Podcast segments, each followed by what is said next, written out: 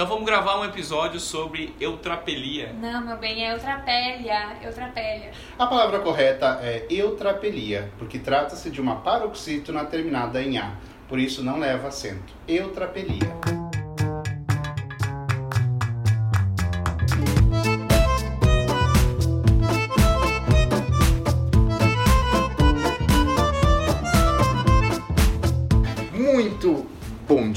Boa tarde, boa noite. Sejam bem-vindos ao Soletrando.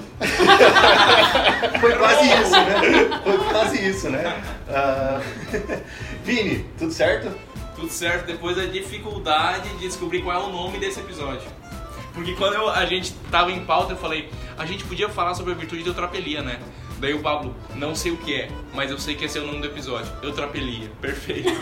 e aí depois é uma dificuldade de descobrir como Se se, pronuncia. pronuncia. Mas cá estamos solucionados. No fim, a gente tava certo, só que a gente foi, caiu na dúvida, né, de ficar se questionando. Tem que ir na, na ideia que a gente tinha. né? E como você está, Aline? Tudo bem? Eu tô bem, tô bem. Tô agora um pouco envergonhada porque o padre resolveu o problema da, da gramática e não eu, mas tudo bem, faz parte, a gente segue o baile. Eu vou ganhar todas. É assim, é, não dá pra. Isso aí, não dá pra ganhar todas. Até também se a gente fosse falar alguma coisa de grego aqui, provavelmente o Vini ia perder. Isso que ele sempre ganha. De novo, Tá bom, né? E com muita alegria, seja bem-vindo, Padre Ezequiel, o Ezequiel do Chapeuzinho. Eu já explico isso. Tudo bom, Padre? Tudo bom, eu não sei o que isso significa, mas eu estou muito feliz em estar aqui. né? Eu não sou expert em português, inclusive, curiosidade da nossa diocese, o expert em português é o Padre Lucimar, né? Porque ele é expert na língua portuguesa, mas eu fico feliz em poder dar essa resposta que eu sei que as paroxítonas terminadas em A não são acentuadas e todas as proparoxítonas são acentuadas. Foi bem longo o que eu falei agora, mas eu tô muito feliz em estar aqui. A gente estava muito feliz em poder contribuir com a língua portuguesa. Mas o episódio não é sobre aulas de português, vocês podem ficar tranquilos. Nome neutro? Ainda bem que não é sobre aula de português, porque eu sempre peguei recuperação em português. Desculpa, Aline. Pablo, não foge do assunto, eu quero saber que história é essa do Chapeuzinho. A história é a seguinte: estava eu conversando com um ser da nossa diocese e eu disse assim: ah, a gente vai gravar. Esse seria padre? Não sei. A gente vai gravar com o padre Ezequiel. Aí eu disse: ah, porque aqui na diocese temos mais que um padre Ezequiel. Ah, o padre Ezequiel do Chapeuzinho? Entendeu agora? Não, Fábio? Não entendeu? Do Barrete que eu uso Ah? Exatamente! Ah, tá. A pessoa não sabia o que era um barrete, entendeu? Gente, eu sou Ah, conhecido na diocese como Não, Ezequiel para do Chapeuzinho. O senhor pode Chapéu. Esta é a fama que eu estou é o. O senhor pode ter certeza que não é na diocese, tá? Essa pessoa, tá? Eu te amo, pessoa. Mas não é a Ju. Posso E- provar que não é alguém da minha Posso família. Tá, a minha Mas lista já enfim. diminuiu um pouquinho. Não, não é alguém da minha família, é alguma pessoa conhecida assim e tal. Mas falou, chegou a comentar. Até inclusive, o que, que é o chapeuzinho? O que, que é o barrete, padre? É sobre isso? Não, não é sobre isso. Mas a gente citou. Então deve ter muita gente agora pensando, barrete? O que, que é isso? E vai lá no Google. Deixa, não precisa sair daqui. Continua escutando a gente, o padre diz o que, que é o barrete. O barrete, ele é, é, pode se chamar de, um- de um paramento, né? Ou, atualmente se usa na liturgia. Por muitos anos e em muitas congregações religiosas, não só na liturgia, mas também principalmente na, na parte da vida intelectual, os religiosos usavam. É um, como se fosse um chapéuzinho, vou usar essa expressão já que foi utilizada aqui, que cobre a parte superior da cabeça, ah, que ela tem três pontas né, e um lado vazado. Ela significa o munus docendi dos padres. O que é munus docendi? É a graça e o poder e a missão de ensinar. Quando um padre está usando, ele está ali, ah, principalmente os párocos, né? Os párocos têm, por excelência, a missão de ensinar o seu povo. Assim como o bispo usa a mitra na hora da homilia, o padre, na hora da homilia, em algumas partes da liturgia, principalmente quando está sentado, usa o barrete, que é o sinal do poder e da graça né, de ensinar o seu povo. Então é para isso que essa é a finalidade do barrete, dizer que aquele homem de Deus ali está para ensinar. Veja, além de você vir aprender uma palavra nova, aprender uma virtude nova que você talvez não sabia que existia, tem mais esse Você que está ouvindo esse podcast deve estar se perguntando, mas por que que o meu padre não usa? Pergunta pra ele. Pergunta pra ele, eu não vou responder por ele. Se ele não quer usar, o problema é dele. Um adendo, inclusive, é por isso uma herança, né, dessa tradição aí, que no negócio de formatura lá, o cara vai colar grau, Exatamente. o professorzinho que senta na mesa tá com aquele quadradinho com um pomponzinho em cima, é o famoso É. barrete. É a herança des- da- das universidades foram criadas pela igreja, principalmente pelas ordens monásticas. Ah, até a Idade Média não existiam universidades, existiam algumas oficinas, algumas, algumas academias, mas não a universidade como nós entendemos ela hoje. Isso foi fruto, né, com certeza deve ter algum podcast que vocês falaram sobre isso, né? Mas, ou não, fica a dica. ah, de que esse, essa, essa indumentária, esse paramento, de fato tem esta origem. Houve uma mudança no decorrer dos séculos, como tudo acontece, mas sim, tem essa origem. Pra você que tá ouvindo aí pensando que esse episódio tá mais enrolado que os meus cabelos, a gente vai voltar pro caminho. E o caminho é qual? O caminho é a alegria da juventude. Né? Subo ao ao altar de Deus. Essa música tem tudo a ver com o nosso tema, né? Tudo a ver. Inclusive, padre, o senhor podia começar falando de onde vem essa frase da música, né? Que muita gente não sabe. Subo ao altar de Deus, que é a É. alegria da minha juventude. Essa é, é, um, é um trecho, né, acredito que seja do, do, Antigo Testamento na, na- no livro de Salmos, que fala sobre subir ao altar de Deus no templo, né, quando o sacerdote subia ao templo para oferecer o sacrifício a Deus. Na forma extraordinária da liturgia da missa, é uma oração que o padre que vai presidir a Santa Missa faz antes de, ah, como a própria palavra diz, né, subir os degraus do presbitério. Né? Naquela parte, ah, antes de chegar no altar, ele fazia essa oração, né? Suba ao altar de Deus, que é a alegria da minha juventude. E foi usada esta letra, então, para compor esta música pela Fraternidade Toca de Assis. Eu acho que fizeram muito bem, né? foram muito felizes. Fizeram, porque essa, essa música aí tem. Eu tô um pouco enjoado dela, eu tô. Ah, é que Né? às vezes Porque os também. grupos de jovens às vezes Abusam, né, forçam, É, né? eles, eles, eles desgastam um pouco, mas não tira a riqueza que ela tem. Isso é verdade.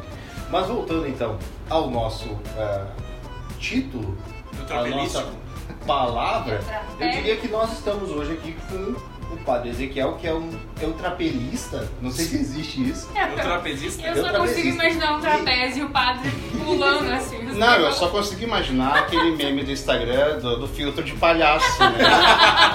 o filtro de palhaço. assim. É, Tudu, tudu, só isso que eu imagino.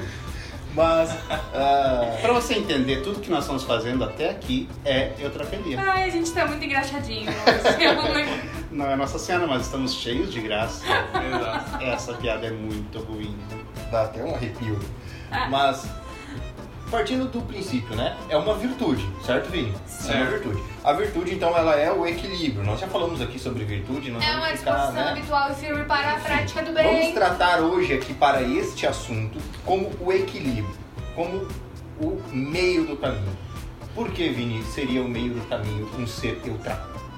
Eu, É. vou, eu vou só mudar um pouquinho, não vou dizer meio do caminho, porque às vezes essa concepção faz as pessoas pensar errado. Melhor dizer assim, ó, ela é o cume. Ela é o cume entre dois vícios. Cume entre dois precipícios. Né? Porque o vício é um mal, né? Então, dois precipícios, virtude é o cume. É o vício da pessoa que é séria demais, a pessoa carrancuda, assim, não é? Coisa chata, assim, não dá. Que tem rugas. Exato. Ou o vício da pessoa que não quer nada com nada, né? Tipo, Zeca Pagodinho, deixa a vida me levar. Não, mas é assim. Como é que é aquela frase que dizem que é do Bob Marley, não sei se é verdade, mas não leve a vida tão a sério, você nunca vai sair vivo dela. É assim também, né, irmão? Então, assim, a eutrapelia é o seguinte: é a virtude de levar com bom humor as coisas, né? Mas é com um bom humor é, coerente, né? Não é um- uma euforia, uma coisa absurda. Inclusive, a gente pensou em lançar esse episódio agora por causa da famosíssima data que os católicos adoram falar mal, com razão, que é o Oh! carnaval. Que é o carnaval. Né? Que o carnaval traz uma questão de alegria, de festa, né? E muita gente diz, ah, mas tem que se alegrar, ah, é uma alegria inocente, não sei o quê. Onde? Pois é, e aí a gente quer contrapor, né? Essa alegria da virtude da eutrapelia, de onde vem essa alegria E essa alegria do carnaval e tal, será que é a mesma coisa? Será que tem o mesmo fundamento? As duas são virtuosas? É isso que vamos falar. Eu fico um pouco preocupado quando as pessoas de fora do Brasil olham pro povo brasileiro e só entendem carnaval e futebol. Eu achar incrível o Brasil. Sério. Brasil Rio de carnaval. Rio de Janeiro. Sério. Incrível. É, porque assim, é, reduzir a alegria de um povo a uma festa, é, com essa desculpa esfarrapada de que no Brasil é carnaval o ano todo, é uma forma viciada né, de fugir dessa virtude, né, da virtude que é é, justamente viver uma alegria. E como o nosso, nosso nicho, né, nosso público-alvo, são aqueles que querem ter uma vida né, unida ao, Cristo, que é o centro da nossa fé cristã católica, nós precisamos entender onde nós a encontramos. Né? Essa alegria fundamental, essa alegria que diz respeito àquilo que nós somos, não aquilo que nós fazemos ou como nós nos comportamos. Eu acho que é, que é isso que a gente busca, né? E como diz né, a, a própria tradição da igreja, né? A nossa alegria é fruto de um encontro pessoal com Jesus Cristo. Eu acho que esse é o ponto de partida fundamental. Eu acho assim fantástico. Tem um negócio, eu gosto de missa. Uma vez eu ouvi que é sempre o ir de paz que o Senhor nos acompanha, né? E, e tá tudo bem, crescido ali na roça, tudo coisa era a mesma coisa. Um dia eu fui numa outra paróquia e qual foi minha surpresa quando era até o diácono, o diácono disse: A alegria do Senhor seja a vossa força. Meu Deus do céu, quase explodi, porque eu nunca tinha ouvido. Mas aquilo faz tanto sentido. E é um negócio, toda vez que eu ouço, me dá uma, um quentinho assim, eu penso, pá, que triste, sabe? Porque é, é realmente isso. A alegria, ela é a alegria do Senhor, né? E é um, é um negócio assim que isso nos, nos guia. E aí a gente tem um monte de desdobramentos que a gente pode ir levando, né? Mas eu acho isso fantástico. A alegria do Senhor seja a vossa força. E eu acho que essa coisa, né? Alegria do Senhor. A gente fala que não é uma alegria vã.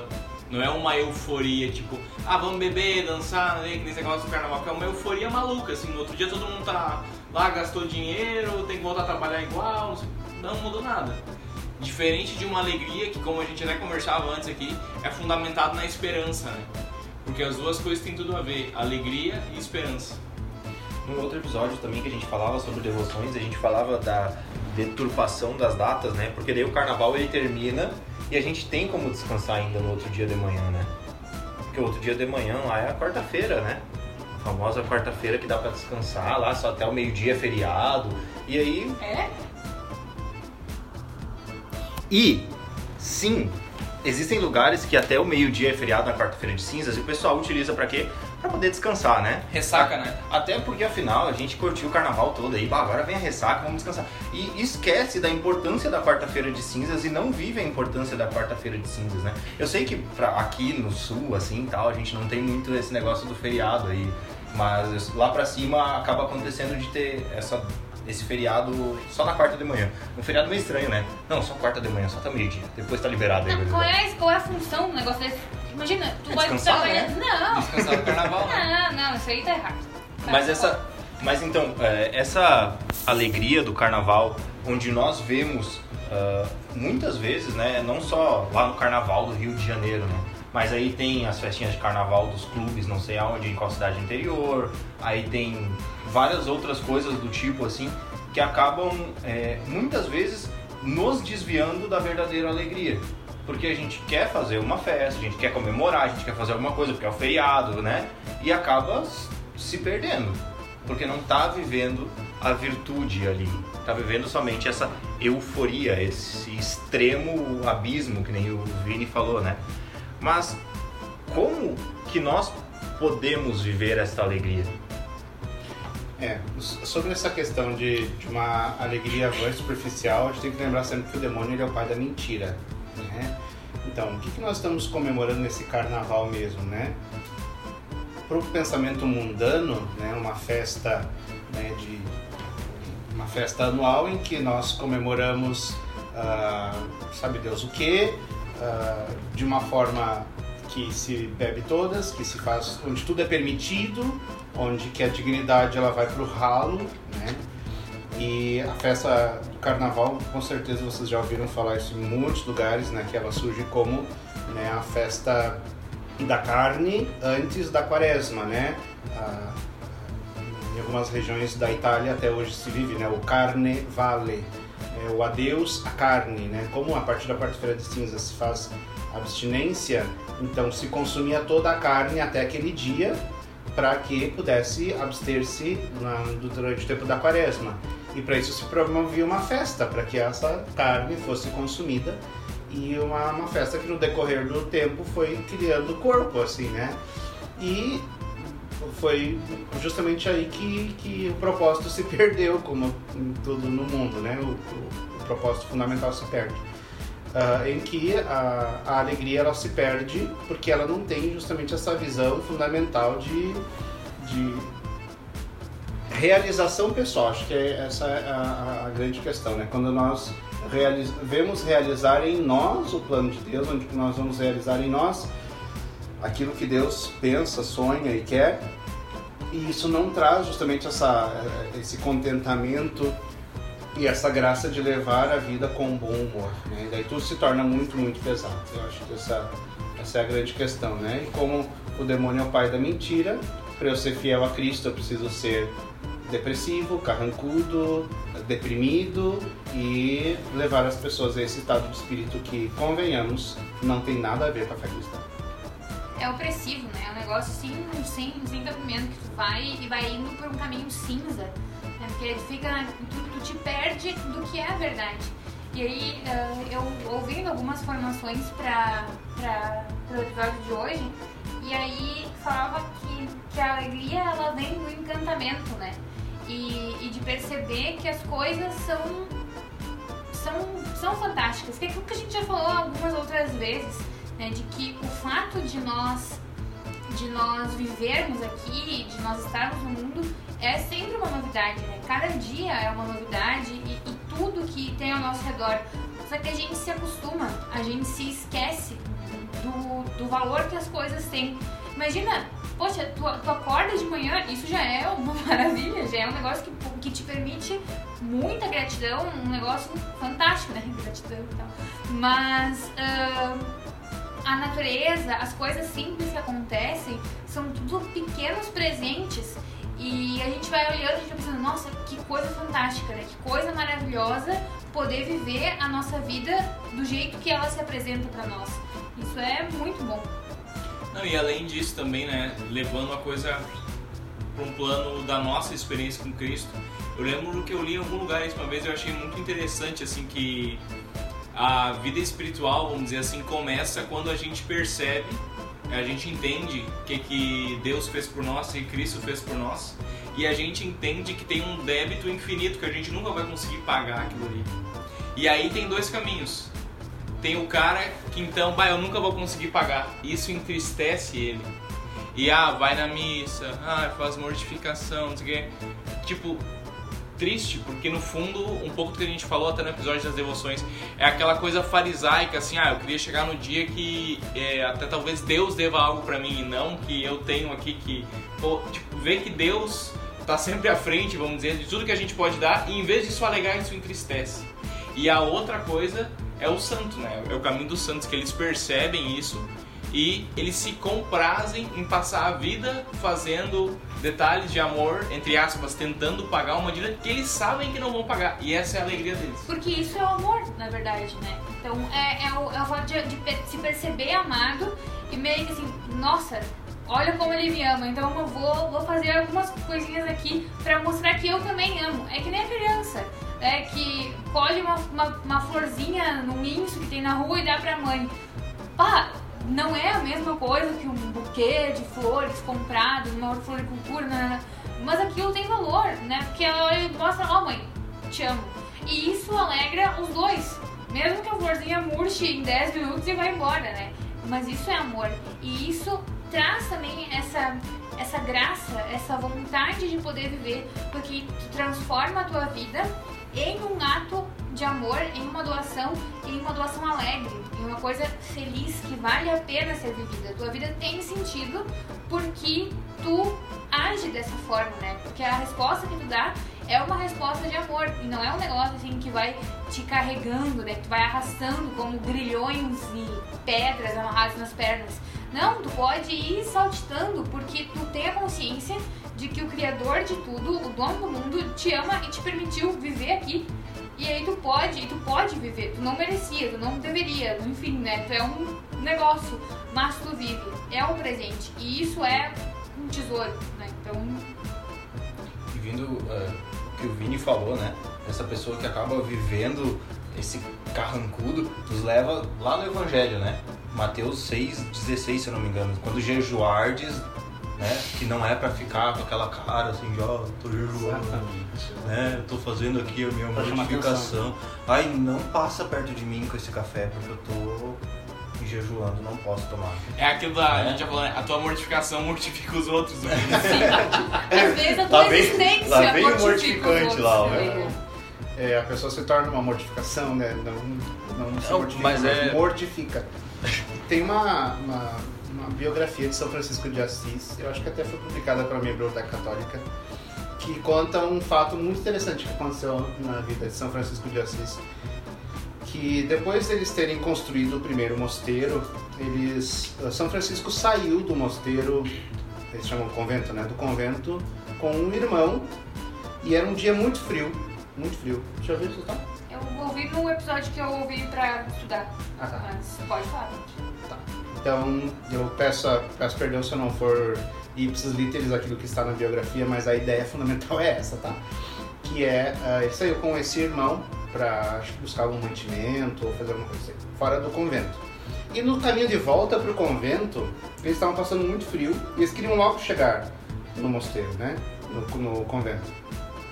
E daí o irmão perguntou para São Francisco numa conversa assim como essa que nós estamos tendo agora, "Ah, Francisco, como ah, o que é para o senhor a verdadeira alegria? E São Francisco respondeu que para ele a verdadeira alegria seria chegar no convento, bater na porta para que abrissem e olhassem para eles e dissessem: Não vos conheço, o lugar de vocês não é aqui. E eles teriam que ficar do lado de fora, no frio e na chuva, e assim dar glória a Deus. Essa visão de São Francisco de Assis sobre uma verdadeira alegria está diretamente ligada à dinâmica espiritual da cruz, porque uma coisa não vive sem a outra. Porque é uma ilusão pensar um seguimento de Cristo sem cruz.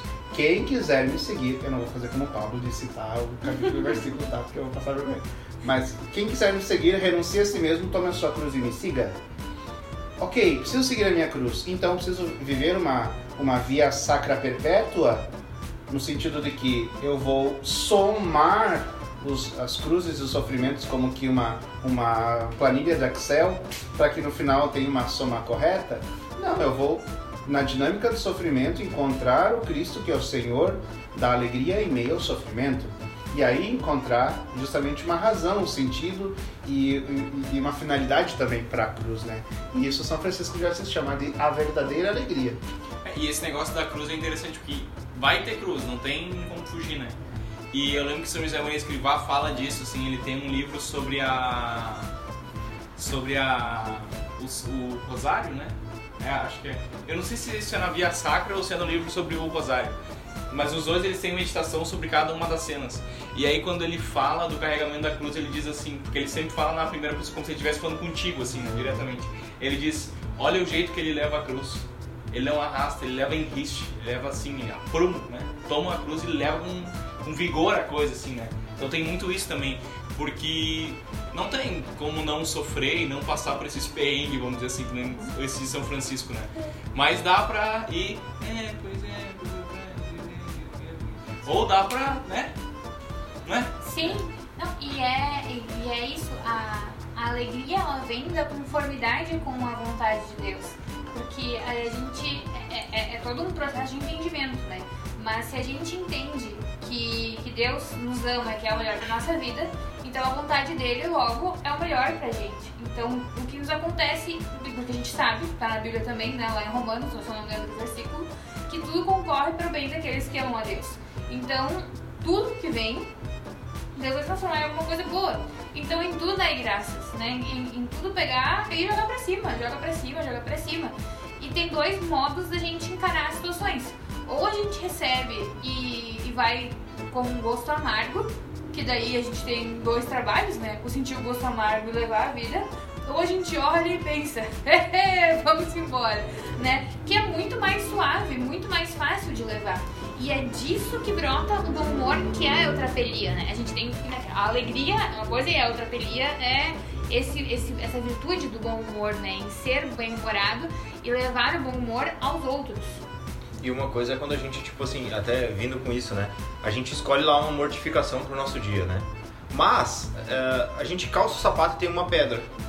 Eu não escolhi, mas tá ali aquela mortificação para mim. Então, beleza, obrigado Deus, vamos lá, mais uma oportunidade que o Senhor me dá. Encara isso como, como uma alegria, é um, é um, presente, né? Deus tá te dando mais uma chance ali de, de se dispor a Ele.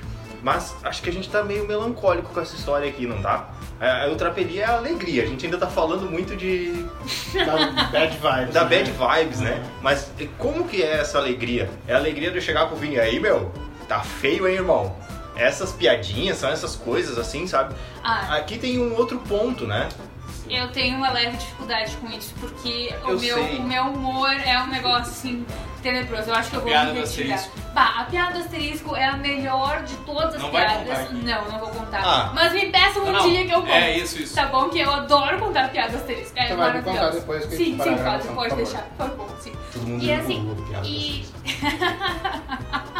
Continue, eu não posso continuar. Não, o que eu ia dizer é que é interessante isso, né? Porque o levar-se a sério demais é um sinal também de imaturidade e, em última análise, soberba, né? O Chesterton tem uma frase que ele diz assim: os anjos voam porque eles são humildes. Então eles são leves. É, eles são capazes de levar a vida de uma forma mais leve. É, ele, ele uhum. fala isso. E tipo assim, eu não lembro se é lá no Filoteia, acho que é no Filoteia, que a gente não deve se surpreender quando a gente cai, assim, quando a gente faz alguma coisa errada. Porque quando o cara, né, a gente faz uma cagada ali, vamos dizer, e a gente fica, nossa, como eu pude fazer isso? E aquele remorso e aquela coisa, isso é sinal que a gente não se conhece direito, né? Porque não que a gente não deva lamentar as nossas faltas, se arrepender, né? Mas do tipo, é diferente de, cara, de mim mesmo é isso que eu posso esperar, né? Eu lembro que Santa Teresa de Ávila fala isso que é, quando ela cometia, não, não vou lembrar em qual livro, mas quando ela cometia algum erro, alguma coisa, a primeira coisa ela olhava para Jesus e dizia: Senhor, é isso que eu posso sentir. Primeira coisa, né? E os santos tinham isso, né? De bem-humorado e tal. O São José Maria Escrivá falava também daquele espírito esportivo, né? Porque ele dizia no meio de uma partida lá, a bola saiu do meio de campo, cometia uma falta, tranquilo, põe a bola no meio de novo e vambora. Vai, vai adiante, né? E não de ficar, ai meu Deus, é assim também entra a questão de, de facilitar a vida dos outros. De que, que, nem a gente já falou alguma vez, de tornar a vida amável. Né? A, a função do, do cristão né, é ser sal e luz, mas também de vez em quando um pouco de açúcar. Né? Como, enfim, como a gente ouve a Mary Poppins dizer, né, um pouco de açúcar traz esse, esse negócio para a vida. Não aquela doçura melosa que deixa todo mundo enjoado, mas é aquilo que traz o balanço, né? Às vezes um sorriso. A gente tá, anda num mundo que, que dá risada, mas o meu pai sempre dizia isso, né? Acho, achava fantástico dizer, um dia as pessoas vão esquecer de rir, não vão saber rir, porque é bom digitar uma, um ha ha ha, quantas vezes a gente digita assim, um quá, quá, quá, quá, quá, quá, e tá com uma cara de, de pateta, olhando o celular. Então, dar esse sorriso, levar algo de bom pra vida dos outros, contar uma piada, nem que seja uma piada ruim, mas para fazer o outro rir, para trazer essa coisa de perceber que, a, que o outro perceber também que a vida pode ser melhor, que a vida pode ser mais suave, pode ser mais tranquila. E nas situações ruins, ver o lado bom, né? E, e isso exige, exige porque às vezes na nossa vida a gente não vê, e na vida dos outros muito menos. Então tem que ser um malabarismo assim até conseguir. Depois de um tempo tu aprende, né? Acho que a palavra aqui é maturidade, né? Maturidade porque a gente alcança um grau de maturidade quando é capaz de rir de si mesmo, né? Quando é capaz de, de trazer esse, o bom humor santamente, obviamente, né? E, e, e também rir das situações usar as situações, as cruzes e também as alegrias e também os momentos e, e a convivência para que seja alegre, né? Para que seja né, um fruto também de alegria para os outros, né? e principalmente saber rir de si mesmos é a capacidade que Deus nos deu de olhar para nós com um olhar de misericórdia. São José Maria Escrivá fala também que nós somos capazes de todos os erros e horrores. Em espanhol fica mais bonito, né? errores e horrores. Por quê? A gente olha para nós percebe justamente isso que está falando até agora, né? Eu sou capaz disso, né? E, e, e a, o, a pessoa madura é capaz de dizer: é isso, né? É isso. Eu sou capaz de rir disso. Eu sou capaz de tirar algo uh, de bom, ainda aqui no meio do sofrimento. E ser capaz de, de não ser apelativo. Acho que essa, essa é uma questão também fundamental. Hoje, o humor ele tornou-se duas coisas: ou um sarcasmo imbecil, irracional, ou uma apelação sexual desmedida. Né? Um sarcasmo que é uma, uma, a base da, da ironia. A ironia na literatura ela sempre teve um valor, assim, ela sempre teve dizer uma coisa querendo dizer outra. Isso é interessante. Tem até. uma certa elegância, se Tem- usado tem bem. uma sutileza, né? Como diz a Paula Carosella, né? Uma sutileza.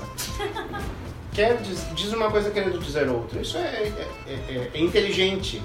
Só que o ser humano também é capaz de usar a inteligência para aquilo que não é bom. E aí está o sarcasmo. É uma ironia usada para o mal. E também essa apelação né, sexual eh, que dispensa qualquer tipo de comentário, né? Quando aquilo que é de dom mais precioso que o ser humano tem, que é a capacidade de, de unir-se com outra pessoa de tal forma que essa união é capaz de gerar vida e tornar isso ou uma chacota, ou humor, ou uma vida hedonista, né? E isso é, isso é corromper a dignidade. Isso é corromper a dignidade. Explodiu nos últimos anos, né? Isso nós percebemos na, nos, nas plataformas de streaming, nos canais eh, de vídeos da internet, nas próprias redes sociais que nós ah, seguimos eh, ou nos inscrevemos, o número de pessoas que ganham dinheiro fazendo stand-up comedy. O stand-up comedy hoje, assim, totalmente fora do nosso nicho, mas pra gente entender, né? Ele, ele ou é a base do sarcasmo ou na base da apelação sexual. né? Usa-se dessas ferramentas. Ai, padre, mas tem coisas que não são assim. Eu concordo, tem pessoas que usam um certo equilíbrio em relação a isso, mas em geral, se não tiver uma piada em relação a isso ou aquilo, não preenche o seu show, porque está fazendo um show, né? Fazer as pessoas rirem dessa forma. Então eu acho que precisamos usar isso também como uma ferramenta, por que não, de evangelização. Olha que sacada interessante, né? Quando eu tive aulas de teologia da pregação, né, na, na faculdade de teologia, nós ah, precisávamos preparar uma pregação. E o professor, na época, o, o- o- a aula de homilética, na verdade, era o padre Geraldo, não, Geraldo não, Manuel dos Santos, que é da Arquidiocese de Porto Alegre, é da, da Opus. Ele dizia, né, nós precisamos usar a captatio benevolentia.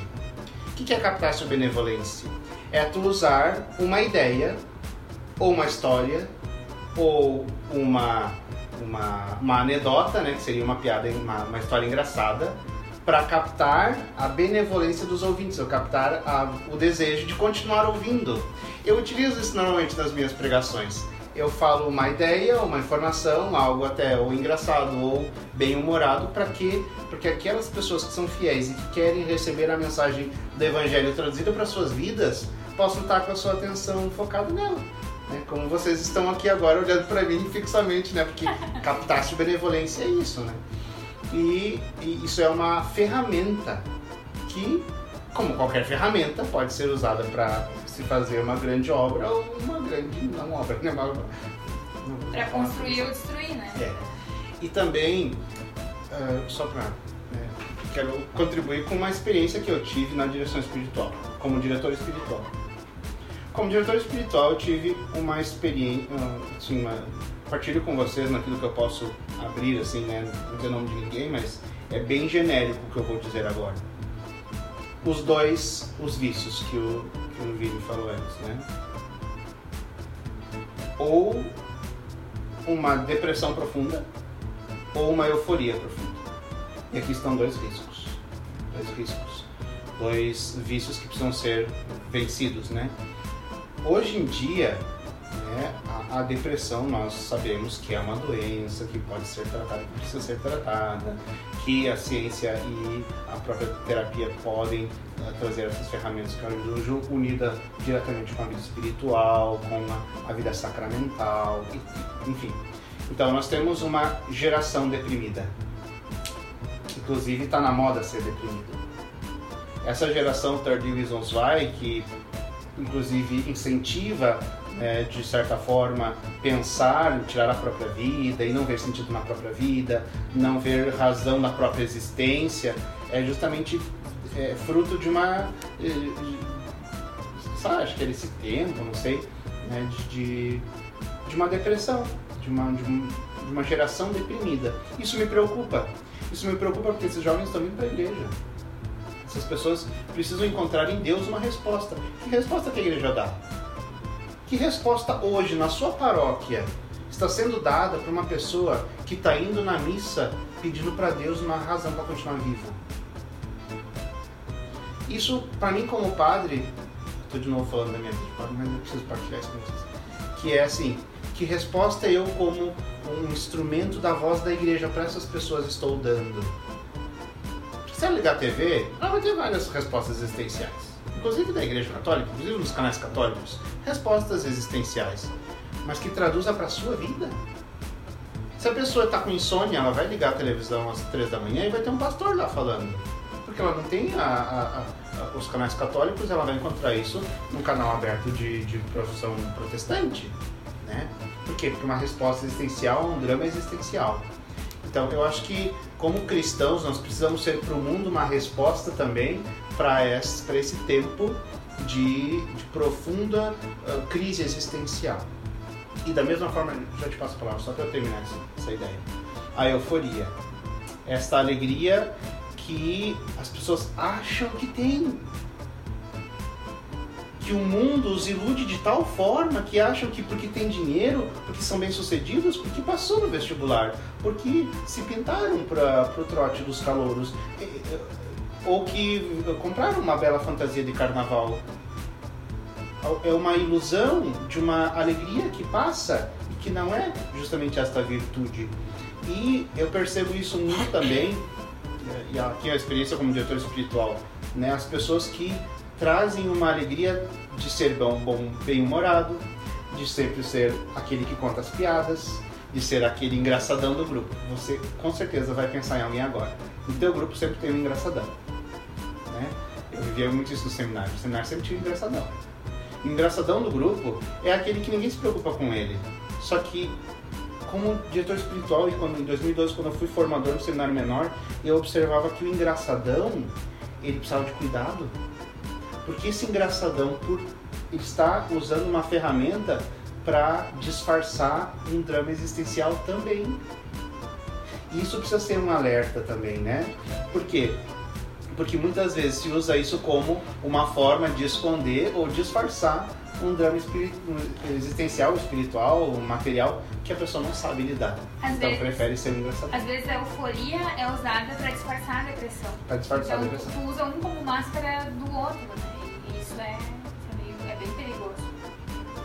Isso que o padre falou também da gente ser essa dar essa resposta, né, que o mundo precisa eu acho que isso se vê justamente também nas pequenas coisas do dia a dia com a própria virtude da, da eutropelia, né? Do, do bom humor, da alegria. Porque vai acontecer em algum momento lá no teu local de trabalho, no lugar onde tu estuda, alguma coisa que as pessoas vão ficar catastróficas, assim, né? E tipo, ah, meu Deus, tá chovendo e a gente vai se molhar e não sei o que. Entendeu? É aquela coisa de tu poder pegar uma chuva e dar risada. Ah, Nossa, que coisa maravilhosa, pegar uma chuva, coisa boa, chover e tal. Na empresa, na empresa é aquele famoso, né? A chuva do peão. É exatamente ao meio-dia e às seis que é. chove. Pro peão se molhar. Sai caminhando no meio da chuva, sai correndo pra dentro do carro, ah, né? Aconteceu isso comigo uma vez. Deu uma chuvarada, o trem tava trancado, não tinha ônibus, não tinha Uber. Quer dizer, o Uber tava custando 50 pio, não vou pagar tudo isso pra ir caminhar 10 minutos, né? A gente tá falando de chuva, vamos falar de JBJ de novo, né? é. E foi caminhando na chuva, né? Passou caminhão, passou carro, passou moto. Aí eu descobri, eu descobri um método. Eu vou começar a andar com um tijolinho na mão. porque daí os carros e as motos, eles não, eles veem o tijolinho e daí eles não passam na poça d'água, né? Daí tu tem o tijolinho ali, daí não que tu vá jogar, mas é um alarme, não é um alerta. Sinal. Eu não vou sinal. jogar, mas vai que eu jogue. É. Não, mais mas ou menos a, a questão também que eu queria falar antes, né, dessa, disso da, da euforia, da depressão, é que acho que também é um pouco por causa do nosso tempo, que vive assim, com tudo tão instrumentalizado, que perde, perde o sentido, que as pessoas elas não sabem ah, se alegrar sem, sem auxílios exteriores. Sem, sem, por exemplo, ah, eu encomendei aqui esse hambúrguer que tem muito cheddar, vou postar uma foto e ficar me gabando disso, meu Deus, que maravilhoso essa coisa. E, e, assim, eu lembro que hoje eu não bebo mais, mas algumas vezes eu ouvia o pessoal dizendo, ai, eu não, eu não consigo beber, quer dizer, eu não consigo Só pra ficar feliz. que tu nunca foi alcoólatra. Não, eu nunca fui Eu não alcoólatra, bebo mais, é né? verdade. Hoje eu fazem. Hoje fazem três anos. Ai, gente, eu que tô não 18 bebo dias limpo. Não. Eu vou Não, dizer agora uma coisa aqui, tá? aqui, olha, meu Deus O Catoli Talk, a ideia era tipo assim, ah, meu, como a gente vai gravar como se a gente estivesse numa mesa de bar, conversando ali, tomando uma cerveja, igual, né, normal, assim, como é o nosso dia a dia. Aí o Vini, não, mas eu não bebo. Aí, é, também não bebo. Eu disse, ah, Mas é que vocês eu, tomando um suco, Eu dizer, né? Uma- uma um café, mas cafeteria. também café eles não tomam, então. Ah, eu, eu bebo café. eu tá não bebo café também, mas é porque meu estômago não deixa. Mas a questão que eu ia dizer é que ahn, as pessoas, elas, a gente ouve assim, ai, eu não consigo me divertir se eu não tomo no mínimo um copo de cerveja. Bate, mas daí tu tá perdido, né? Perigoso. Bah, é difícil. Ou, ai, não, eu só consigo ficar feliz se eu como um hambúrguer. Ou pra mim, pra minha semana ficar perfeita e eu poder conviver com as pessoas, tem que ter, sei lá, pornografia ou coisa do tipo. Não, cara, tá, tá muito errado. Tu precisa de, de outras coisas pra encontrar um negócio que, que, é, que é interno, né? Tem que ter esse movimento interior de se encantar com as coisas e ser feliz com isso. Esse encantamento e essa alegria a gente acha na igreja ali depois quando a gente começa a viver, né? Essa, a gente começa a viver mesmo essa ideia de católico, assim, né? Porque a gente conhece lá a igreja católica, tem seus santos, tem nananana. Aí tu vai lá e tu começa, tá, vamos lá então. Aí tu começa a ler ali uma coisa, rezar uma coisa, outra. Daqui a pouco tu vê que é tão alegre, é tão bom, tipo, tu pensar assim, nossa, rezei, vá, vou na missa, e isso vai te dando essas alegrias, né? Tu vai sentindo, porque é aquela, aquela velha que a gente sempre diz, né? Quando a pessoa se converte, Deus, ele dá algumas graças, né? Tem alguns pontos ali de, enfim, que acabam acontecendo no início da caminhada. Depois vem o deserto, depois vem a escuridão, depois vem ou não vem. Cada um tem a sua caminhada. Mas essas alegrias nós encontramos dentro da igreja. E, tipo assim, é uma grande alegria. Padre, vamos lá gravar né, um episódio. Às vezes a pessoa pensa assim, não, cara, já tá cheio de compromisso, agora vai lá fazer mais uma coisa, vai sentar lá pra ouvir. Não, é uma alegria a gente se reunir. O que não tá gravado aqui também foi uma grande alegria a gente conversar. Então, assim, são coisas que. Tá, mas como é que eu me divirto então? Cara, vive as coisas. Sim, Né? quando acontece. Vivendo as coisas, tu vai achar os pontos de alegria. É só tu não viver pensando na pior parte de tudo, né? Porque tu vai achar alegria no trabalho, tu vai achar alegria. É, é a esperança, né, padre? É aquilo que o padre dizia antes da gente começar a gravar aqui. A esperança tá junto, né? É, é o documento do, ah, do Concílio Vaticano II, né, Gaudium et Spes, né, que fala sobre as alegrias e as esperanças. E eu, o Vini falou isso né, também, que, que andam juntas, né, alegria e esperança, que, que, que a alegria do cristão, ela está baseada na esperança de uma alegria que não vai ter fim, que é a eternidade. Só que eu não, tenho o direito de fazer desta vida uma tristeza eterna para esperar a alegria futura. Não vou conseguir nunca. né? Não vou conseguir nunca. Eu acho que isso diz muito respeito também a uma a, a realização da própria vocação. E aqui é um tema bem eh, talvez não, não seja o tema do, do- podcast hoje, mas se uma pessoa não está bem resolvida na vocação dela, é, é muito complicado essa pessoa encontrar a verdadeira alegria, sabe? Porque ah, diz respeito a uma realização pessoal e sobrenatural, de entender, a Aline falou isso, a conformidade da própria vida com a vontade de Deus. Ah, penso muito que seja fruto disso também. E eu acho que também às vezes tem aquilo que a pessoa até tinha o brilho da vocação, né? Tem, tá na sua vocação, mas tá uma coisa cinza, né? Que é muito triste quando acontece, a vocação se torna árida e tal. E eu acho que isso tem a ver com afastar-se de Deus, né? Com, vamos dizer assim, de um modo genérico, com o pecado, né? Pensando lá no Gênesis, o pecado ele nos torna ingratos, assim, chatos, azedos. Pensa que Deus tinha dado tudo lá para Adão não, eu quero esse outro aqui, né? E o pecado faz isso com a gente. as coisas que a gente tem de bom perdem o brilho, a gente se torna incapaz, ele nos deixa burro, na verdade, né? A gente não consegue perceber as coisas. E ao contrário, quando a gente está próximo de Deus, e é isso que os santos atestam com a vida deles, né? Eles percebem tudo, né? Cada pequena coisa do, do dia tem uma oração de Santa Faustina que eu acho muito bonito que ela fez quando virou um ano. E eu sempre rezo essa oração quando vira o ano, assim, acho bem bonito. Que ela fala assim que é desde já agradece por todas as graças que Deus vai mandar naquele ano. Que vão cair como o orvalho da manhã e só ela vai ver, porque isso vai passar sem que os outros consigam perceber. E a nossa vida é cheia dessas coisas e às vezes nem a gente percebe. E essa alegria da vocação é São Felipe Neri, né? Olha, a gente, quem não viu ainda, sugiro que veja o filme, é muito bom, né? Para... Mas é aquela alegria com as crianças, né? E aí ele enfrenta ali um clero que estava contra toda aquela ideia dele ali de das crianças cantar, de, de atender os pobres, de fazer. Não, ele estava levando alegria para aquele povo, né? É, cantar ali o paratiso, olha a alegria daquelas crianças. Enfim, não vou dar spoiler do filme, mas, mas vocês vão entender. Né? Ali, ali surge a gente consegue ver a alegria que ele leva, o que ele vive, porque ele também estava sofrendo, ele também estava vivendo essas suas dificuldades, mas ele estava lá, né? Tava lá fingindo que estava tudo certo. Né? Queriam expulsar ele, queriam parar com ele de qualquer jeito, mas ele estava lá feliz, atendendo, levando essa alegria pro, pro povo, né? Eu acho que isso é, é a questão, não é, não, não sei se fingindo é o negócio, né? A gente consegue entender, mas é aquilo de que, entendendo que mesmo que tá ruim, com Deus tá bom. Tá ruim, mas tá bom. Tá ruim, mas tá bom. Porque a gente tem essa visão sobrenatural. Não é só o aqui. A gente entende que, hum, que Deus não vai desamparar. Né? É, o, o meu, os meus versículos preferidos da Bíblia inteira são de 1 Tessalonicenses 5, 16 17. Ah, esse né? você sabe. É, esse eu sei, né? Viveis sempre contentes e orais sem cessar. Né? E é, é que segue, né? Em todas as circunstâncias, dai graças, porque essa é a vosso respeito, a vontade de Deus, nosso Senhor. Né? E, e é isso. Uh, mesmo que a gente esteja passando por dificuldades, não é aquilo de entrar no modo abobado de não, não, tá tudo bem, tá tudo bem, e ignorar o fato que tá acontecendo. Não é ignorar a realidade, mas é abraçar a realidade e dizer vamos embora porque é isso que eu tenho pra mim. É isso que tá no meu prato e eu vou comer com alegria. Né? E, e mesmo com isso, viver de um modo bom, de um modo saudável, de um modo confiante. Porque é isso, né? Esperança e confiança. Quando eu era seminarista menor, eh, eu lembro até hoje, eu devia ter uns 15, 16 anos. Era diretor espiritual do seminário o padre Ayrton, faleceu ano passado de Covid, o senhor Ayrton. E ele uma vez nos disse numa missa algo que, cara, eu tinha 16 anos, eu gravei até hoje. Ele disse assim que para quem quer seguir Cristo, precisamos sempre estar com o sorriso no rosto e a cruz no coração. O sorriso no rosto e a cruz no coração. Não se trata de fingir, trata de viver uma, uma, um fingimento. Acho que é euforia, né? Euforia é um pouco de fingimento de, uma, de um drama existencial.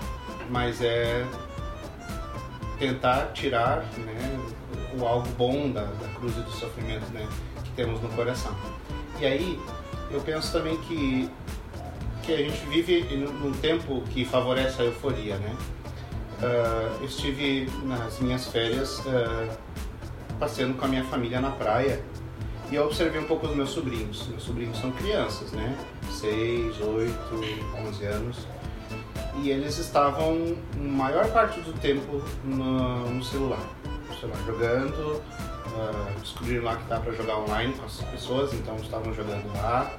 E ou assistindo uns videozinhos de desenho, algo eu comecei a me preocupar porque aquilo estava se tornando tanto quanto exagerado, assim, né? Muito tempo de tela, né? Muitas pessoas falam disso, né? Muito tempo de tela e tal. E aí uh, me veio um pensamento que eu já tinha ouvido de outros profissionais que falam sobre isso, sobre a serotonina, né? Aquela substância química que é a substância do, da sensação de prazer, né? Que a alegria naturalmente cria quando estamos entre amigos e falamos coisas engraçadas, o nosso cérebro produz serotonina. E você tem uma sensação de bem-estar, porque é um, um momento de bem-estar, é uma, é uma situação de bem-estar, é, é- é essa alegria que nós encontramos né, na oração, né, nos amigos, enfim. E a- essa geração está tendo uma descarga tão grande de serotonina por causa né, da, da internet, por causa das emoções que, é, que esses veículos produzem, Dos estímulos. estímulos, estímulos, que eu me preocupo como essas, como vão sair disso. Torna-se um vício, né? Torna-se um vício. Para nós também, as redes sociais às vezes podem se tornar um vício com a serotonina que isso produz. Mas como é que isso vai ser, né? Como, como dar uma outra resposta também para esse drama? Antes da gente fechar, queria só lembrar da oração de São Thomas More, né? Nosso querido padroeiro, que também é famoso pelo bom humor dele, tá lá na nossa página do Instagram. Confere lá. Nossa, pior é que a gente falou tudo agora e não, não chegou a falar do nosso padrão. Não falou. enfim, Mas, é que a gente temos, tem um episódio só pra ele. temos episódio exclusivamente pra ele, né? Nosso Sir, o Sir Thomas More. Sir Thomas More é o nosso. Elas Nosso são, padroeiro. são Lourenço, Mar, Lourenço Mártir também tem uma história bem humorada Ah. sobre ele, né? que ele estava sendo mártir numa grelha, né? Ele disse, né, pode virar porque desse lado já está bem passado. O famoso patrão dos churrasqueiros. É, patrão de pasqueiros. E é com esse belo. ah, não diria testemunho, é testemunho, talvez? Acho que sim. Com esse belo testemunho finalizamos aqui, com essa bela anedota, finalizamos o nosso episódio de hoje. Padre Ezequiel, muito obrigado. E eu que agradeço, eu só tenho um recadinho para dar para vocês. Tá chovendo? Tá chovendo muito. Mas vai ter JDJ sim! Obrigado. Tchau! Tchau.